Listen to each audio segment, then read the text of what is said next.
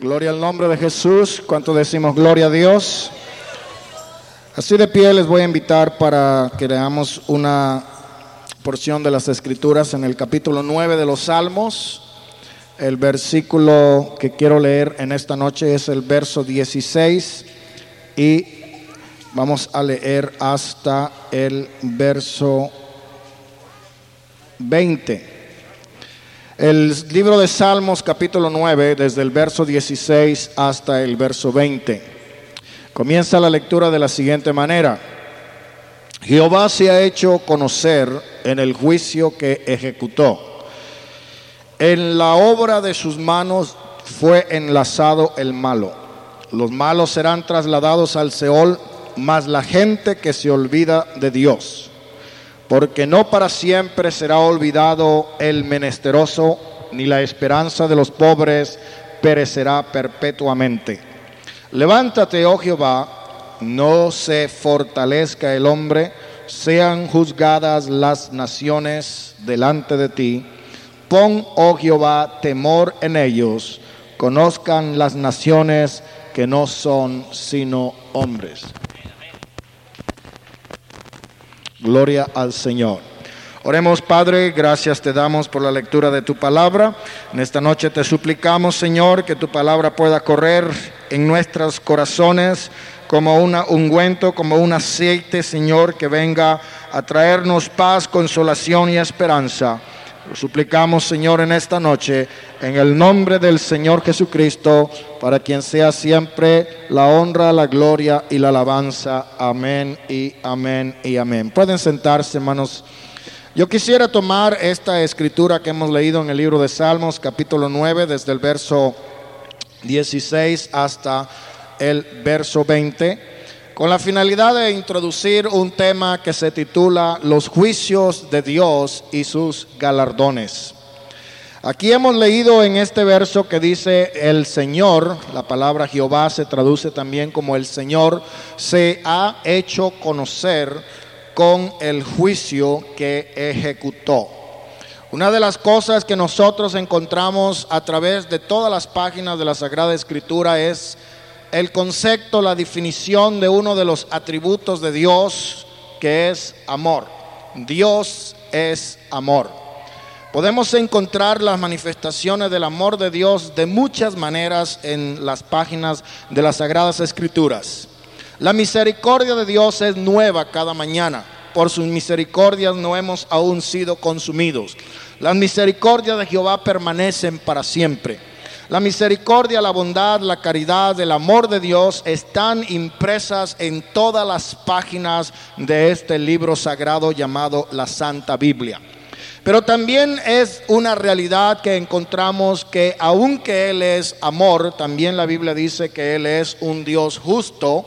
Y la Biblia dice que Él no dará por inocente al culpable, ni tampoco llama a lo bueno malo y a lo malo bueno. Por esa razón encontramos que aunque Él es un Dios de amor y un Dios perdonador, también Él es un juez justo y la Biblia dice, dura cosa es caer en las manos del Dios vivo. ¿Por qué? Porque es un fuego consumidor. El juicio de Dios se ha manifestado hacia la humanidad por la desobediencia del hombre. Cuando Dios estableció la primera pareja en el huerto del Edén, nosotros sabemos que le dio autoridad y dominio sobre toda la creación, excepto para probar al hombre en su integridad y para probarlo en su obediencia, excepto un solo árbol que estaba en medio del huerto, del cual no podía participar. Sin embargo, la palabra de Dios nos dice que eh, pudo más la atracción de aquella seductora fruta, la cual no, real, no sabemos en realidad qué haya podido ser, no hay una explicación eh, que podamos nosotros eh, eh, justificar acerca de qué fruta o qué clase de árbol se refiere. Una de las cosas que podemos decir, no habla la Biblia que es un manzano, sino que había un árbol del cual estaba prohibido participar. Sin embargo, cuando a través de la seducción y a través de la tentación se rompió, eh, se violó, se transgredió el mandamiento de Dios, el juicio de Dios se ejecutó. Ahora la palabra del Señor misma nos dice que Jesús no vino al mundo para condenar el mundo. Dios no estaba interesado en condenar el mundo. El Señor dijo, las palabras que yo os he hablado, ellas os juzgarán en el día del juicio. De manera que no fue el Señor el que realmente condenó al hombre, sino que el hombre se condenó solo haciéndose culpable del juicio de Dios. ¿Por qué? Porque él tenía también la oportunidad de escoger el no desobedecer el mandamiento de Dios. Por eso las escrituras nos, enseñan que los diferentes juicios que se han realizado a través de la historia de la humanidad siempre han sido justos y válidos. Hay muchas, muchas ah, ah, maneras como Dios ha manifestado sus juicios, no solamente en el comienzo cuando expulsó al hombre del huerto del Edén y cuando maldijo al hombre y le dijo, por cuanto esto has hecho ah, con el sudor de tu frente, comerás todos los días de tu vida. Y también le dijo a la mujer, por cuanto esto has hecho, tu deseo, el deseo de tu marido será sobre ti, él se enseñoreará de ti con dolor parirás y darás a luz tus hijos. A la tierra maldijo y dijo espinas y cardos producirá. Y sacó, expulsó al hombre de la presencia de aquel lugar hermoso llamado el huerto del Edén. Más adelante nosotros vemos que el Señor eh, trajo un juicio cuando eh, destruyó por medio del diluvio a toda la generación perversa que se había levantado en aquel tiempo. La Biblia nos dice que todo lo que Dios hizo fue bueno en gran manera. Pero cuando el Señor hizo al hombre, le dio la libertad para escoger también sus propias decisiones. Y sabiendo esto, el Señor, que el hombre estaba eh, en la disposición de escoger sus propios caminos, Él también proveyó para el fracaso del hombre un plan para la redención de su alma.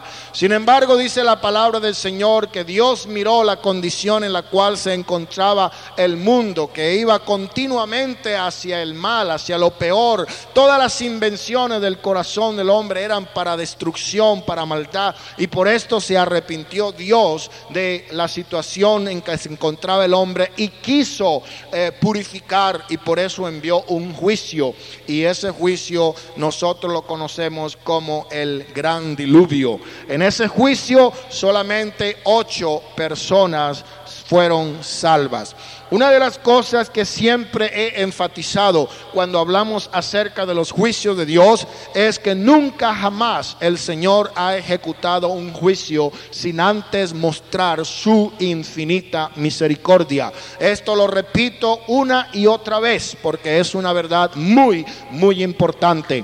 La escritura nos enseña que el Señor sacó a Noé y lo hizo un pregonero de justicia, le dio revelación divina de lo que iba a suceder, pero la gente se burlaba, le escarnecía, le hacía mofa, le hacía burla y nunca quisieron aceptar lo que él estaba diciendo hasta que ya era demasiado tarde. Después nosotros podemos ver que se comenzaron a multiplicar las razas, los pueblos, y el Señor había dado una orden y esa orden era que se extendieran por toda la tierra y multiplicaran y hincharan la tierra y la llenaran otra vez. Sin embargo, cuando encontramos, hermanos, a la gente en Babel, que es la región de Babilonia posterior, ahí dijeron, no, vamos a hacernos una ciudad, vamos a construirnos ciudades con muros, vamos a edificar una torre alta. Yo pienso que era porque en ese tiempo habían astrólogos que le gustaba estudiar las estrellas y los astros y deseaban tener una torre muy alta para explorar el cielo, para hacer allí un gran imperio. Era en contra del propósito de Dios. Y por esa razón cuando Dios vio que el hombre persistía en su propia voluntad, entonces él confundió confundió las lenguas y cada uno no se podía entender y tuvieron que desistir de su caprichosa intención de construir la torre famosa de Babel. Ahí se manifestó también el juicio de Dios. Amén. Vamos a encontrar más adelante en la historia del Antiguo Testamento dos ciudades en las cuales eh, había mucha degeneración, mucha depravación, mucha perversidad, mucha inmoralidad. Estas ciudades se conocen con el nombre de Sodoma y Gomorra. Allí en ese lugar vivía el sobrino de Abraham, el cual había sido llamado por Dios, el cual es considerado amigo de Dios. Y dice la palabra del Señor que él decidió destruir esas ciudades de Sodoma y Gomorra con fuego y azufre. Pero antes de hacerlo, el Señor envió sus ángeles para sacar a aquel hombre llamado...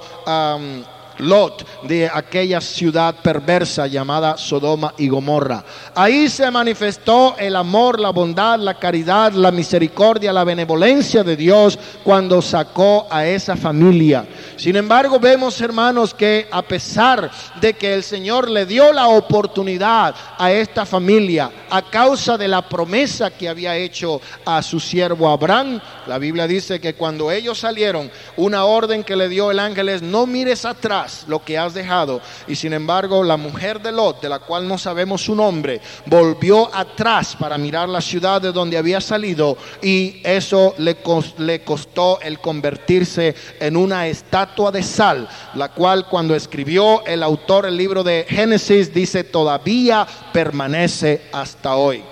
Hacia adelante vemos que aquellas doncellas que eran hijas de Lot, se pervirtieron de tal manera que lo embriagaron y dijeron, no hay hombre sobre la tierra, vamos a embriagar a nuestro padre y vamos a tener de él familia. Y este pecado de incesto, gravemente condenado por las escrituras en ese tiempo, fue causa de que los pueblos descendientes de Lot fuesen pueblos malos, paganos, idólatras y perversos. Ahí se manifestó el juicio de Dios también en Sodoma y en Gomorra. El juicio de Dios también se manifestó cuando el pueblo de Israel perdió la visión. Y cuando Dios le dijo a Abraham, toda esta tierra la daré a ti y a tu descendencia por heredad perpetua, ellos eh, estaban allí en aquella tierra que les había prometido el Señor y oyeron porque había hambre en Israel, oyeron que había pan en otra tierra, que había trigo, que había comida y se fueron todos hacia Egipto. Dejaron la tierra de la promesa, la tierra de la bendición, la tierra que fluía leche y miel y se fueron a la tierra de los paganos, a la tierra de Egipto. Está bien que hubieran estado ahí por un tiempo, pero resultó que ahí se quedaron por más de 400 años. Y por haberse quedado allí, por haber apartado los ojos de la promesa de Dios, les vino un juicio, les vino un castigo. Y ese juicio, ese castigo fue nada menos que el cautiverio allí en la esclavitud que ellos pasaron.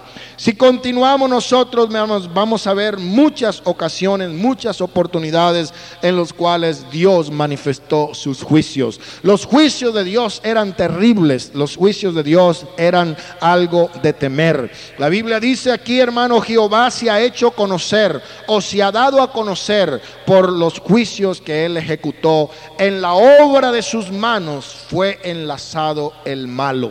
Cuando el pueblo de Dios caminaba rectamente como Dios quería que caminara conforme a sus estatutos, ordenanzas, mandamientos, preceptos y leyes, había bendición, había prosperidad, había paz, había abundancia de pan, había de todo. Pero cuando el pueblo comenzaba a depravarse, a corromperse, a desviarse, a olvidarse, a apartarse, a violar los mandamientos, preceptos y estatutos de Dios, todas las maldiciones que se querían evitar les venía la langosta venía y acababa con sus cultivos. La sequía les traía hambre y falta de agua. Y todos estos problemas se lo buscaba el mismo pueblo de Israel a causa de su propio comportamiento y de su propia conducta. Los malos, dice la escritura, serán trasladados al Seol y toda la gente que se olvida de Dios Todo el que se olvida de Dios va a ser juzgado como un malo.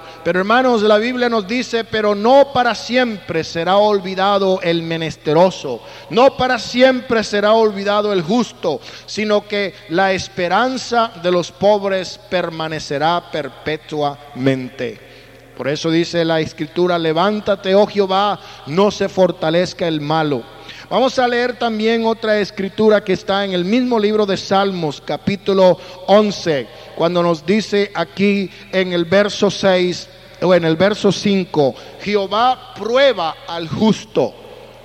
Algunos piensan que una persona porque sea justa, porque sea buena, porque sea una persona que busca a Dios, como he oído tantas veces a muchas personas que dicen, ¿por qué será que mientras más trato de buscar a Dios, más problemas me vienen? ¿Por qué será que cuando yo más quiero acercarme a Dios es cuando más se acrecienta la prueba? Yo le voy a decir por qué, es algo muy fácil, porque usted no tiene luchas contra carne y sangre, usted está luchando contra las mismas potestades del diablo, y mientras usted esté frío, mientras esté apartado, apartado, apartada de Dios, mientras ande haciendo lo malo, mientras esté en el baile, mientras esté en la droga, mientras esté en el alcohol, mientras esté en todo lo que el mundo le ofrece, a él no le va, al diablo no le va a importar, porque usted ya es uno de su de su reino, de su rancho. Pero hermanos queridos, cuando usted se le quiere comenzar a escapar, cuando se le quiere comenzar a zafar, cuando se quiere salir de ese ambiente de maldad, de ese, de ese vicio, de esa corrupción,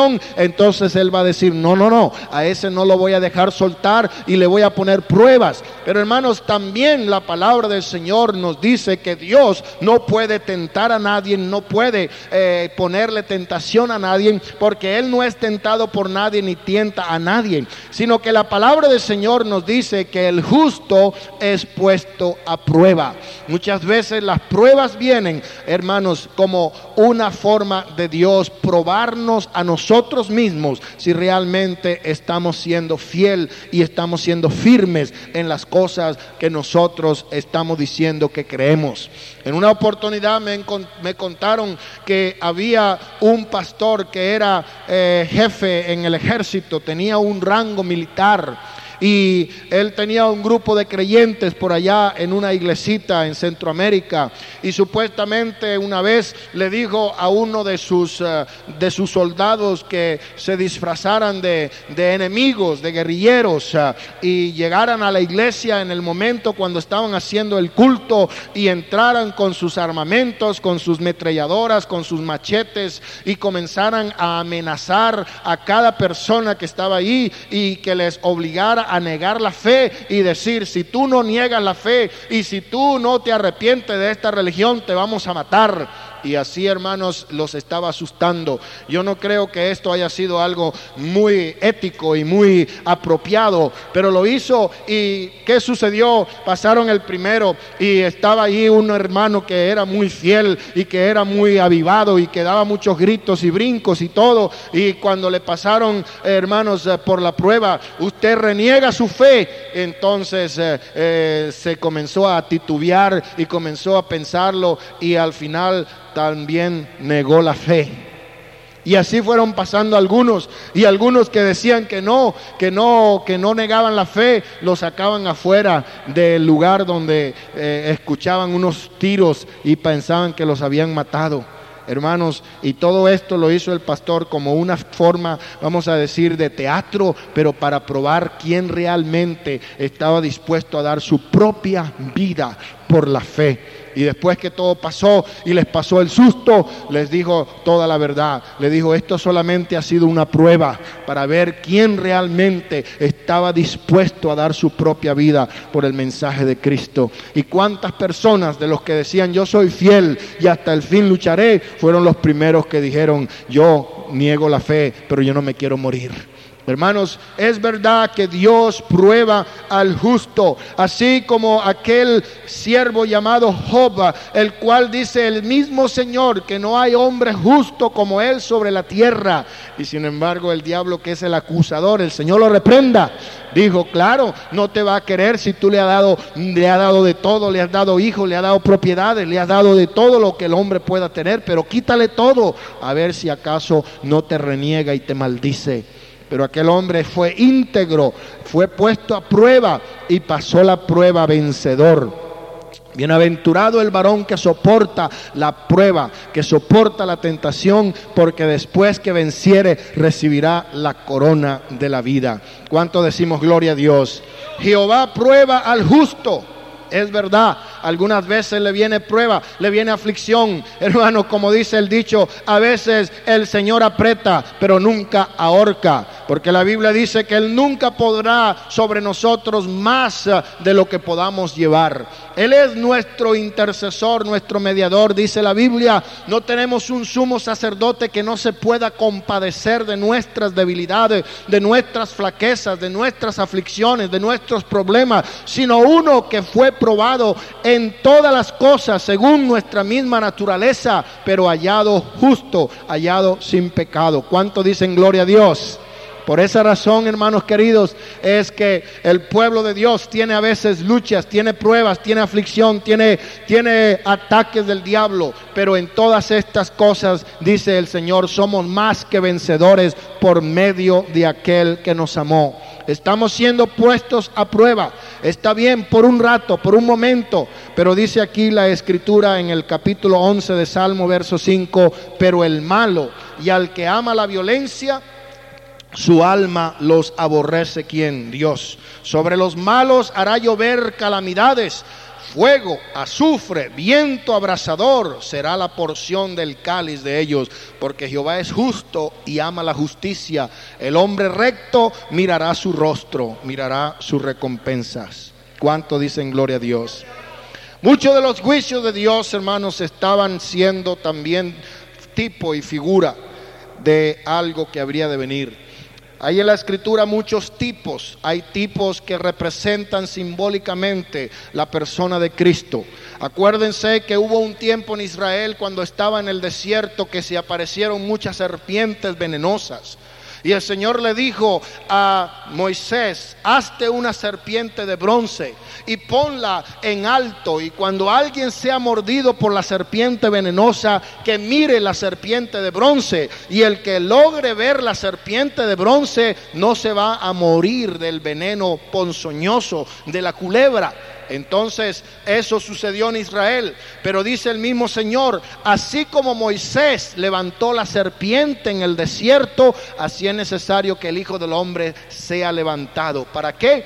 Para que todo aquel que lo pueda mirar a él cuando sea picado por la serpiente no muera del veneno de sus ponzoñas. Entonces, hermanos, los juicios que nosotros vemos a través de todo el tiempo de la historia bíblica nos estaban señalando hacia un juicio, el cual se realizó en la cruz del Calvario.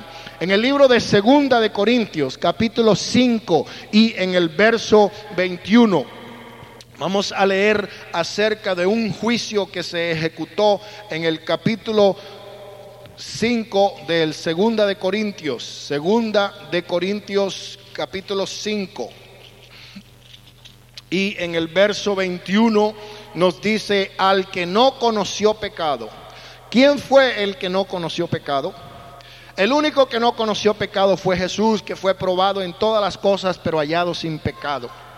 Acuérdense que cuando él fue examinado minuciosamente por eh, Poncio Pilato, que era un ah, ah, juez en el tribunal romano, él lo examinó y dijo, no encuentro en este hombre ninguna cosa que sea justificación para que él sea condenado a muerte. No encuentro en él nada que haya hecho que sea digno de ser condenado. En él no había absolutamente ninguna sombra de duda. ¿Por qué? Porque era santo, porque había sido engendrado por el Espíritu de Dios. Amén. Entonces dice, al que no conoció pecado, por nosotros, ahí está en el verso 21, por nosotros lo hizo pecado para que nosotros fuésemos hechos justicia de Dios en él. Aquí podemos ver entonces que Jesús tomó toda esa carga y toda esa culpa y se echó encima el juicio de Dios. ¿Qué dice la palabra del Señor? Dice, el ladrón solamente venía para qué? Para matar, para hurtar, para robar, para destruir. Pero él había venido para que tuvieran vida y vida en abundancia. ¿Cómo? A través de ese sacrificio. Cuando le dijeron, cuando él dijo lo que le iba a acontecer en Jerusalén, pero le dijo, Señor, nada de esto te acontezca. Pero es porque él no estaba poniendo la mirada en las cosas espirituales. ¿Por qué? Porque el Señor le dijo, yo para esto he venido. Amén. Yo para esto he venido. Por eso en Primera de Pedro capítulo 2 y en el verso 24 nos dice que él llevó, eh, eh, quien llevó él mismo nuestros pecados en su cuerpo sobre el madero. Él llevó entonces en su cuerpo el pecado de todos nosotros al madero, o sea, a la cruz. Aquí podemos ver entonces el juicio de Dios en la cruz. Todo pecado tiene que ser juzgado. Los pecados de los redimidos ya han sido juzgados en el Calvario porque Cristo pagó por nuestros pecados. ¿Cuántos podemos decir gloria a Dios? La palabra del Señor dice, sabiendo que Él nos redimió de nuestra vana manera de vivir, no con cosas corruptibles como oro o plata, sino con la sangre preciosa con su sangre preciosa. Él pagó el precio. Entonces ahí se ejecutó el juicio de Dios en la cruz del Calvario. Pero también vemos que el juicio de Dios se ejecuta diariamente en la vida de cada creyente. En el libro de Hebreos capítulo 12 y en el verso 6 nos dice, porque el Señor al que ama disciplina y azota a todo el que recibe por hijo. Dice la Biblia que el padre que ama a su hijo madruga a corregirlo. Ahora, hay cosas, hermanos, en la Biblia que hay que entenderlas en forma literal y hay cosas en la Biblia que hay que entenderlas en forma alegórica o figurativa. En una oportunidad alguien me contó que había un señor que se levantaba a las 3, a las 4 de la mañana a levantar los hijos con un rejo, con una vara, con un cincho y les pegaba mucho en la madrugada, los despertaba y decía, bueno, ¿y usted por qué trata a sus hijos de esa manera? No, es que en la Biblia dice que si yo amo a mis hijos tengo que madrugarlo a corregirlos con vara. Bueno, eso no es lo que la Biblia quiere decir. Lo que la Biblia quiere decir es que el que ama a sus hijos los corrige desde pequeños porque no va a esperar que ya estén grandes para comenzar a darle consejo. Los niños no entienden la lógica. Cuando están pequeños, la única lógica que entienden es que les duele las asentaderas cuando hacen algo indebido, incorrecto, y hay que a veces darle, a algunos se les pasa la mano y a veces cometen hasta abuso físico contra los niños, pero por otra parte no debemos de ser alcahuetes y tolerantes y sumamente flexibles en la disciplina de los niños. La Biblia nos dice, hermano, que si se nos deja sin disciplina, venimos a hacer una palabra que en inglés suena muy feo, pero que en español no, y es la palabra bastardo, que quiere decir como hijos ilegales. Al fin y al cabo, esos no son mis hijos, que los corrija su padre o su madre, pero a mí no me tiene nada que ver porque yo no soy nada de esa persona. Eso es lo que sucede. Si yo no corrijo a los niños, entonces no son mis hijos. Así es como dice la escritura. Pero como Dios es nuestro Padre, invocamos a, por Padre aquel sin, que sin excepción juzga según la obra de cada uno. Debemos tener temor en cómo nos conducimos. ¿Por qué? Porque el Señor al que ama castiga. El Señor al que ama corrige. El Señor al que ama madruga azotarlo. Eso lo que quiere decir es que el Señor va a corregir a sus hijos que Él ama. Si a Él no le importara absolutamente nada lo que usted hiciera, entonces podríamos decir, pues no somos hijos de Dios, a Él no le importa. Pero la Escritura nos enseña, hermanos, que cada día el Señor azota al que ama y disciplina al que ama. Hay un continuo autoexamen por parte del Hijo de Dios. También hay un castigo mientras que Dios trata con él para perfeccionarlo. Gloria al Señor. Vamos a tener en cuenta también, hermanos, que va a haber un juicio que se llama el juicio de las naciones. En el capítulo 25 de San Mateo y en el verso 32 hasta el verso 33, vamos a encontrar esta escritura. Pero antes yo quiero decirle una cosa que es muy importante, hermanos. En el Nuevo Testamento nosotros vamos a encontrar tres naturalezas o tres tipos de pueblos diferentes. Déjeme explicarle lo que quiero decir. Antes de Abraham ser llamado por Dios, todos eran considerados gentiles. La palabra gentil quiere decir naciones o pueblos. Es decir, antes de Abraham ser llamado, todos éramos o eran gentiles, todos eran conocidos como las naciones, los pueblos. Una vez que Abraham fue llamado por Dios y Dios le dio promesa a Abraham, hizo pacto con Abraham, una de las condiciones del pacto de Abraham con Dios era la circuncisión de todo hombre nacido en la casa de Abraham. Eso es lo que se conoce como la circuncisión, como señal del pacto que había entre Dios y Abraham y entre Abraham y Dios. Ahora, a partir de ese momento habían tres, habían dos pueblos diferentes. Por un lado estaban las naciones, los gentiles, y por otro lado estaba el pueblo que descendía de Abraham, que se llaman hebreos, se llaman israelitas y también se le conoce con el nombre de judíos. Los israelitas, los hebreos y los judíos es el mismo pueblo, pero durante el tiempo, desde el llamamiento de Abraham hasta la resurrección de Cristo y la del Espíritu Santo habían dos clases de pueblo, los gentiles y los judíos, o los judíos y los griegos, que es lo mismo. Pero una vez venido el Espíritu Santo, la Biblia dice que Cristo de los dos pueblos enemigos, que eran los gentiles y los griegos y los judíos, hizo un solo pueblo, es decir, un tercer pueblo un pueblo que se llama la iglesia, que está formada por los creyentes. De manera que hay lo que se llama actualmente el pueblo gentil, el pueblo hebreo y la iglesia. Dios habla a cada pueblo en particular. Hay escrituras proféticas que son para el pueblo de Israel. Hay escrituras que son para el pueblo gentil y hay escrituras que son para el pueblo de Dios o para la iglesia. Amén. Con eso en mente vamos a ver lo que dice aquí las escrituras en Mateo 25, 32 al 33. Y serán reunidas delante de él todas las naciones y apartará los... Este juicio va a tener lugar en la venida de Cristo con los santos. Es el juicio que se conoce como el nombre del juicio a las naciones. Este juicio es el juicio de las naciones vivas para establecer el reino milenial de Cristo en la tierra. Y debemos notar que no son los individuos los que serán apartados como las ovejas de los cabritos, sino más bien las naciones, los pueblos van a ser juzgados. Van a ser juzgados por el Señor. Van a ser juzgados por el Señor. En la palabra de Dios nosotros encontramos eh, una escritura que está en el libro de Romanos y en el capítulo, mm, déjeme ver, em,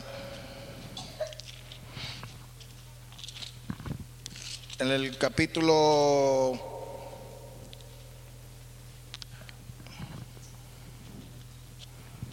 capítulo 9, perdón, capítulo 5.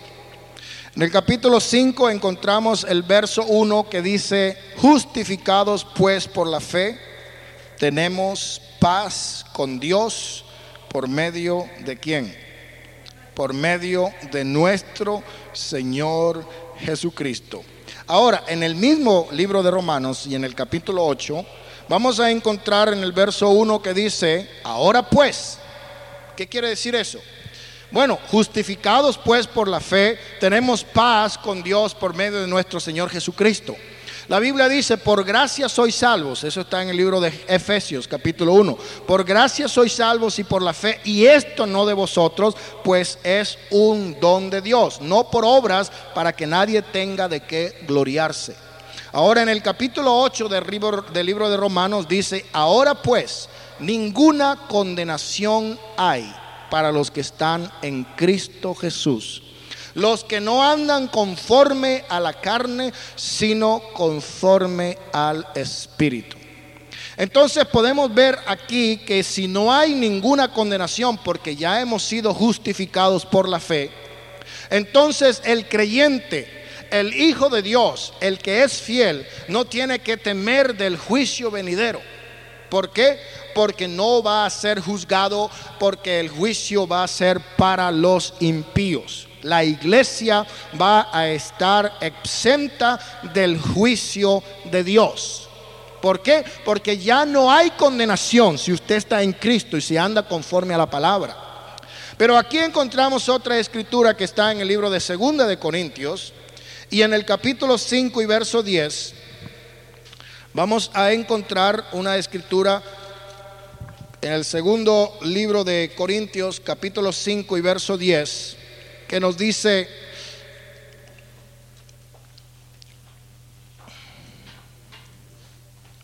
porque es necesario que todos nosotros, aquí está hablando quién, el escritor de Corintios, quién era, el apóstol Pablo, y dice, es necesario que todos nosotros, todos nosotros comparezcamos ante el tribunal de Cristo. ¿Para qué? Para que cada uno reciba según lo que haya hecho mientras estaba en el cuerpo, sea bueno o sea malo.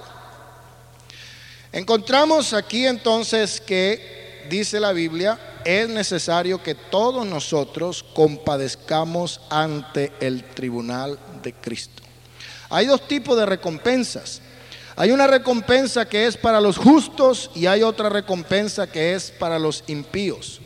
Si nosotros vamos al libro de Eclesiastés en el Antiguo Testamento, nos dice ahí la escritura en el verso eh, capítulo 12 y en el verso 13, el fin de todo discurso oído es este, teme a Dios y guarda sus mandamientos porque esto es el todo del hombre. El verso final dice, porque Dios traerá toda obra a juicio, juntamente con toda cosa encubierta, sea buena o sea mala.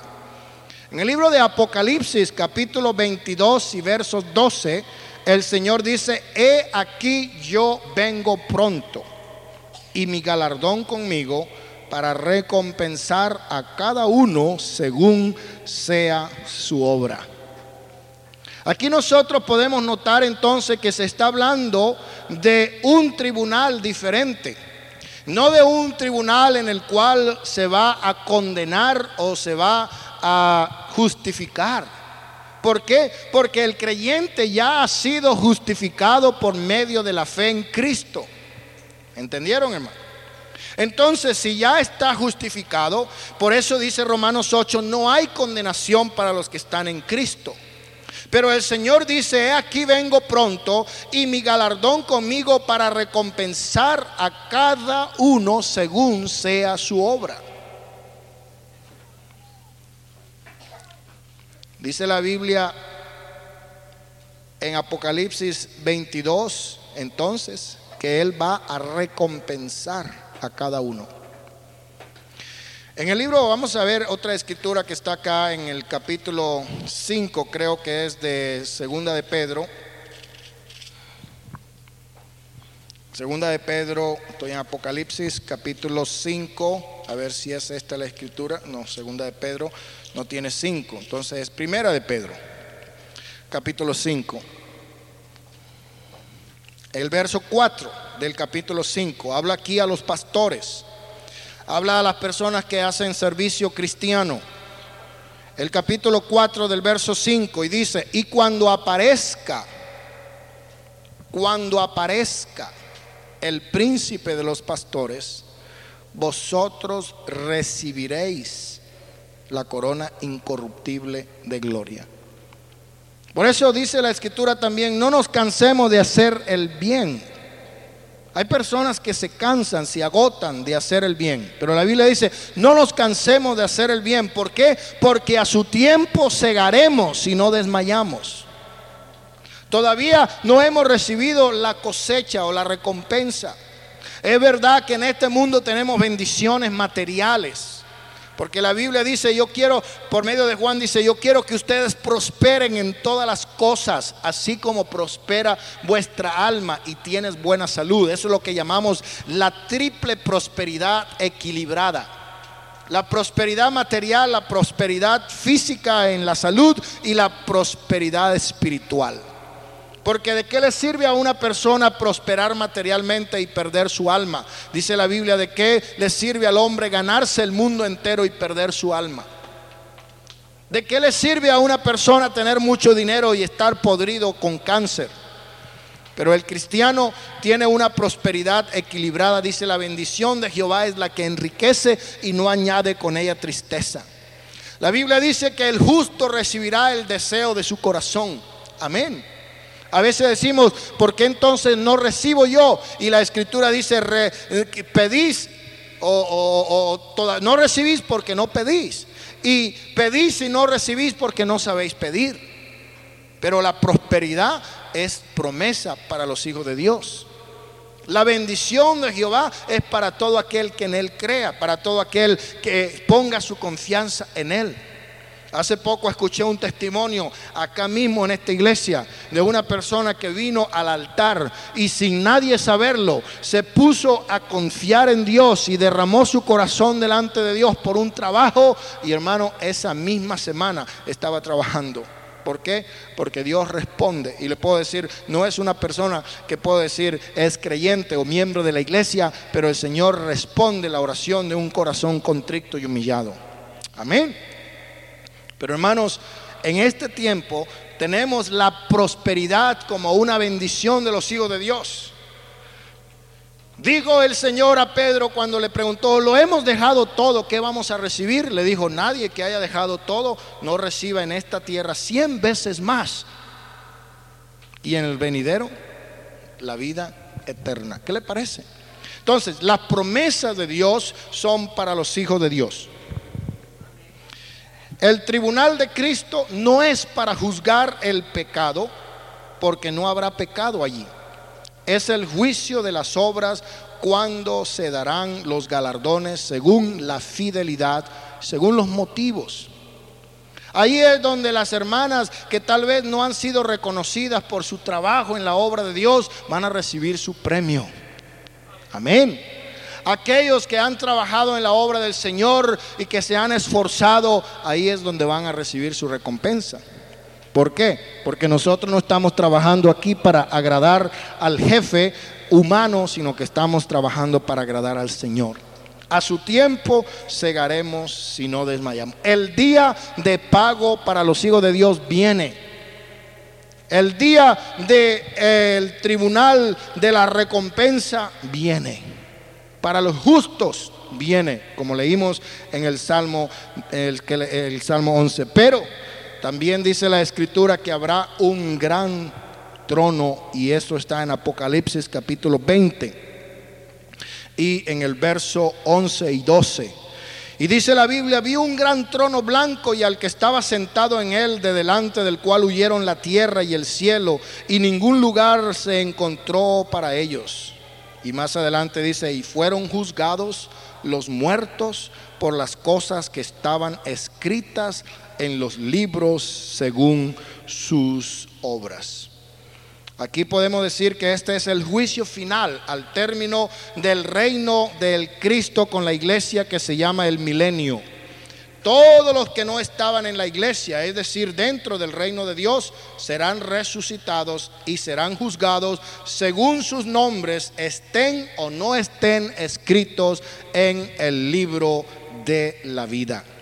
Se mencionan aproximadamente tres libros distintos que serán abiertos. Algunos dicen que uno de ellos es la palabra de Dios, porque el Señor dijo, la palabra que yo os he hablado, ella misma os juzgará en el día del juicio. El otro libro es el libro en el cual se guarda un registro de la vida de cada persona, un expediente. Ahora podemos nosotros eh, entender un poco más eh, con el uso de las computadoras para almacenar información, cómo se puede tener expedientes de tanta gente en casi todo el mundo basado en el avance de las computadoras. Yo no sé si yo les he contado esto, pero un tiempo atrás estuve viviendo en, Mississippi y allí una vez este, di un cheque a una compañía que me estaba haciendo un trabajo en mi automóvil e inmediatamente pusieron mi número de seguro social en aquella maquinita, me preguntaron mi fecha de nacimiento, inmediatamente apareció una palabra en dos letras que decía OK. Eso quiere decir que estaba bien. Y yo le pregunté, ¿qué es eso? ¿Por qué lo hacen? Y me dice, esto está conectado con una computadora a nivel nacional en todos los Estados Unidos. Ahí se conoce su récord. Ahí sabemos si usted paga o si no paga. Ahí se sabe si usted da cheques de, de goma que rebotan. Ahí se conoce todo. Ahí le conocen a usted toda su vida. Hermano, yo no sé si usted ha tenido la experiencia, pero cuando usted tiene buen crédito, le empiezan a llegar cartas. Usted eh, le ofrecemos 10 mil dólares de crédito. Nada más firme aquí, le damos una tarjeta de crédito. ¿Por qué? Porque todas esas compañías se transmiten la información y mucha gente sabe quién es usted. Ellos saben si paga, si no paga, si es buen pagador, si es mal pagador. Todo eso está allí. ¿Qué le parece? Ahora la policía tiene allí en su, en su patrulla una computadora. Y cuando él quiere puede poner su licencia o puede poner el número de sus placas y saber de quién es el carro y si es robado, si no es robado. Eh, le sacan su número de licencia de conducir y le conocen quién es, si tiene expediente, antecedentes, si ha tenido problemas con la ley, le conocen todo. Amén. Una vez una compañera, una, una, hermana de una iglesia donde estábamos asistiendo, empezó a trabajar con un departamento que eh, tenía los récords de personas que habían sido arrestadas durante los años 70 y 60 eh, por consumo de marihuana, que era tal vez el delito más común en aquel tiempo, cuando había el movimiento hippie, la, la eh, época en la cual estaba la guerra de Vietnam y todas esas cosas. Entonces, parece que la legislatura del Estado de California aprobó una amnistía, una enmienda a todos los antecedentes que hubiesen habido por consumo y posesión de marihuana. Entonces el trabajo de esta hermana era buscar los récords de las personas que habían tenido eh, expediente por uso, por consumo o por eh, posesión de marihuana a partir de tal fecha y borrarlo de su expediente. Ese era el trabajo de ella, eliminar eso del expediente de las personas. ¿Por qué? Porque van a buscar trabajo, van a cualquier cargo, cualquier cosa que necesite referencias policíacas y ahí le sale todo. Ahí le sale cuántos tickets le han dado, cuántos tickets no ha pagado y todo su expediente ahí aparece. Amén. Ahora ustedes se imaginan delante del expediente del Señor, nada tener que ponchar ahí los números de su seguro social en la computadora de Dios, porque todo está escrito en el libro de Dios. Amén. El libro de la vida es otro libro que menciona la escritura. Hay algunos que piensan, hermanos, que realmente eh, la iglesia no va a tener que presentarse ante el trono, ante el tribunal del gran trono blanco. Pero nosotros sabemos, hermanos, que la iglesia va a estar reinando con Cristo. Y por esta razón, hermano, podemos ver que aquellos que aparecen en el libro de la vida son aquellos que estuvieron durante el tiempo del milenio en eh, el periodo del reinado de Cristo. La Biblia habla de otro tipo de juicio, ya terminando, y es el juicio de los ángeles caídos. Cuando dice Pablo que nosotros no debemos llevar a los hermanos ante los tribunales porque no sabéis que vosotros habréis de juzgar a los ángeles, está hablando acerca de este juicio que la iglesia va a hacer juntamente con el Señor. En el capítulo, en el versículo 6 de Judas, porque solamente es un capítulo, el, verso 6 dice, y a los ángeles que no guardaron su dignidad, sino que abandonaron su propia morada, los ha guardado bajo oscuridad en prisiones eternas para el juicio del gran día. Los ángeles caídos son aquellos que se fueron con Lucifer que era el príncipe de los ángeles, que se exaltó, se enorgulleció y quiso tomar el lugar de Dios y por esa razón cayó. Eso es eh, el origen ese es el origen de Satanás. Y con él se arrastró dos terceras partes de los ángeles. De manera que los ángeles que cayeron con Satanás van a ser juzgados. El infierno fue criado para ellos. Parece que este será el último juicio. Y se debe notar que los santos participarán en este juicio contra los ángeles caídos. Para nosotros la iglesia dice la palabra del Señor, sed fiel hasta la muerte y yo te daré la corona. La Biblia habla de varias coronas, de varios galardones. En primer lugar, los creyentes van a recibir sus galardones principalmente según sea su trabajo, según sea su fidelidad. Las parábolas que encontramos en la Biblia de los talentos en Mateo 25, eh, las minas en el libro de Lucas capítulo 19 y de los obreros en la viña en el libro de Mateo capítulo 20 nos dan a entender que va a haber una entrega de galardones. En la parábola de los labradores todos los hombres recibieron un denario cada uno, así hubiesen trabajado ocho horas o seis horas o cuatro horas o una hora. El tiempo que pasaron en el campo no afectaba el sueldo, sino la fidelidad en hacer aquello para lo cual han sido llamados.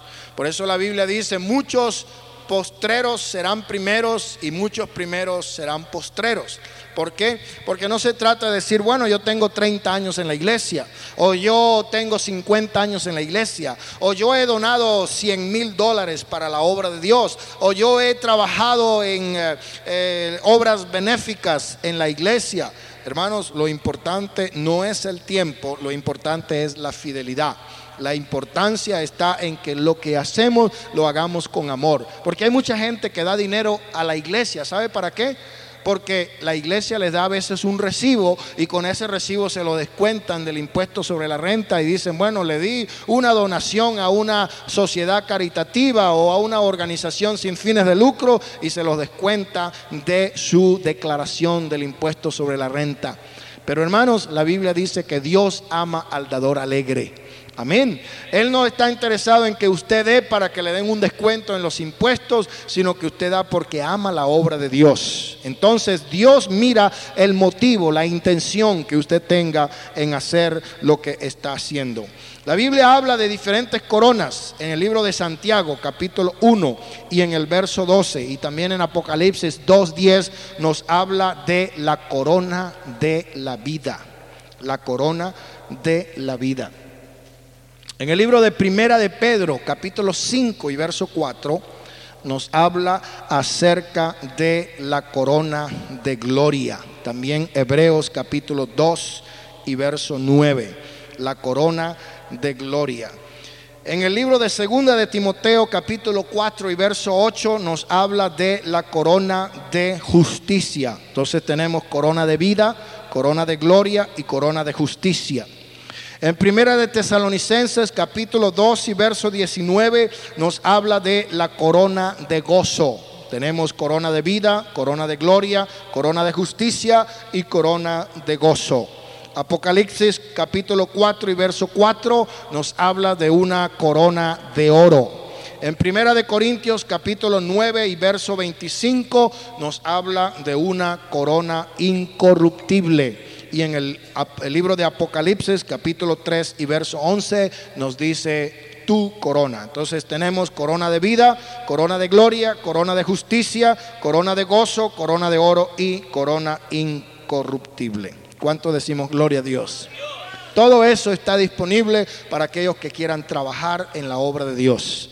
Esos son premios, esos son galardones, eso va a ser recompensa que van a recibir los fieles que trabajen en la obra del Señor. Pero también, hermanos, la Biblia habla acerca de galardones a los vencedores. Yo no sé si ustedes saben que los Juegos Olímpicos comenzaron en Grecia, en una ciudad que se llamaba Olimpia, y ahí estaban los Juegos Olímpicos. Y una de las cosas que recibían en aquel tiempo los eh, participantes en los Juegos Olímpicos era una corona de olivos. Eso era como la corona o como la medalla de oro que alguien puede decir, bueno, se ganó la medalla de oro en natación, en tal o cual estilo, por tanta distancia. En aquel tiempo ganarse una corona de olivos era el acto más hermoso que podía recibir un atleta de esa eh, competencia. Pero a los vencedores en esta lucha, en esta batalla, por eso dice el apóstol Pablo también, hermano, que no, no, corremos nosotros para obtener una corona corruptible, sino una corona incorruptible. No vamos a esperar que nos den una corona de olivos, pero sí vamos a esperar galardones si es que vencemos. Y el Señor por medio de Él nos dice, corred de tal manera que alcancéis el premio. Aleluya. Aunque sea el premio de consolación, hermanos, porque algunas veces eh, nosotros pensamos que solamente el que llega de primero gana, pero no se trata del que llega de primero, se trata del que termina la carrera. Amén. Hay muchos que comienzan la carrera en un maratón y al, poco tiempo ya se desmayan y se, se cayeron y se acabó la carrera.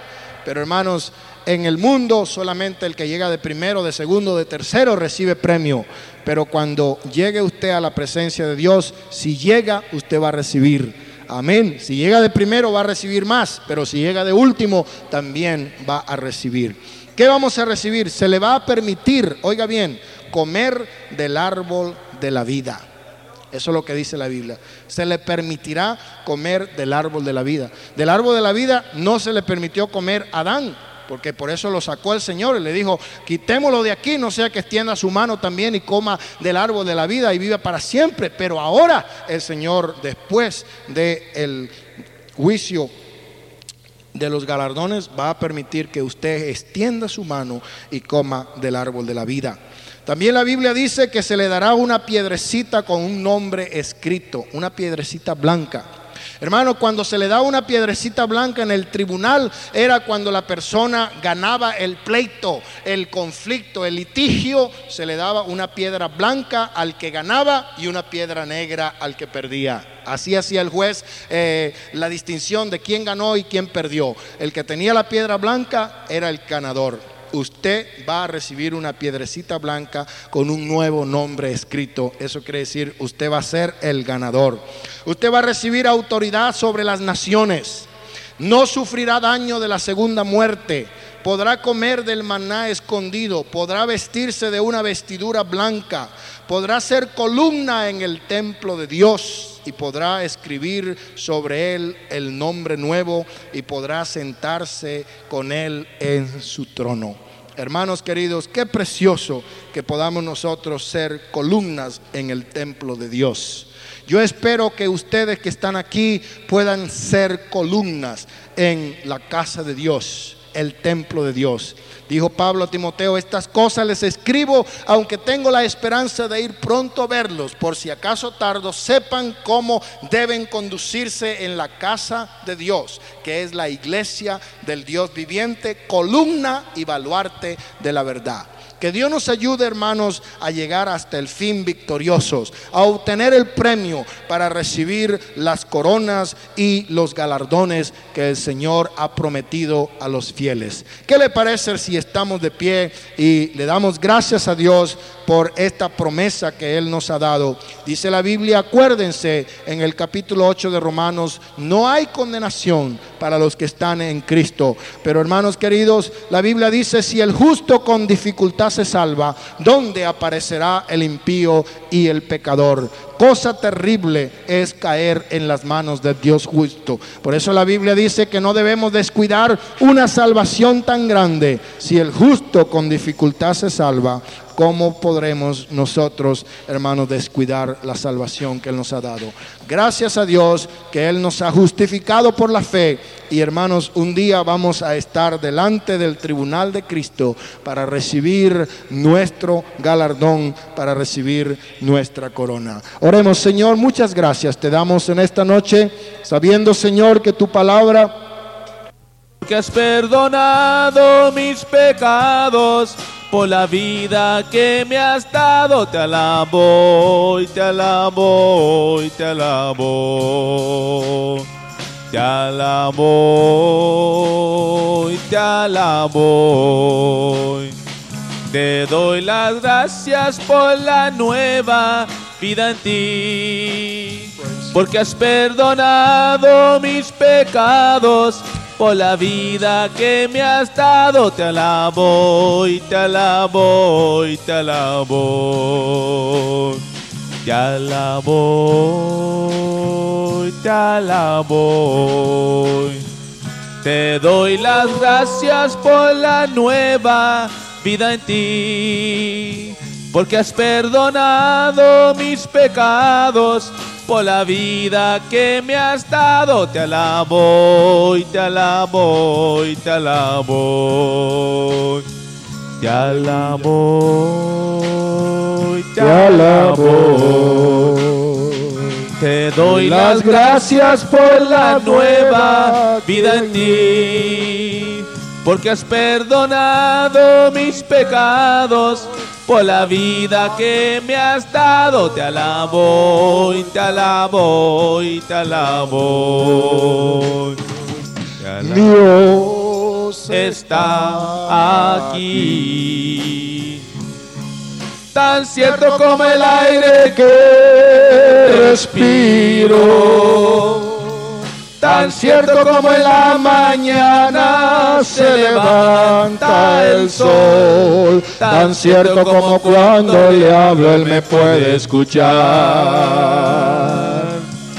Dios está aquí. Tan cierto como el aire que respiro.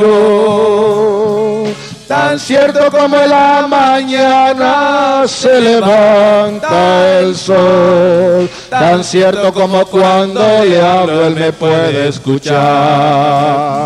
Le puede escuchar con tu mano en este instante. Le puedes llevar muy dentro de tu corazón. Le puedes tener en ese problema que tienes. Jesús está aquí y si tú quieres le puedes servir. Dios está aquí. Tan cierto como el aire que respiro. Tan cierto como en la mañana se levanta el sol. Tan cierto como cuando le hablo él me puede escuchar. Dios está aquí. Tan cierto como el aire que respiro. Tan cierto como en la mañana se levanta el sol. Tan cierto como cuando le hablo él me puede escuchar.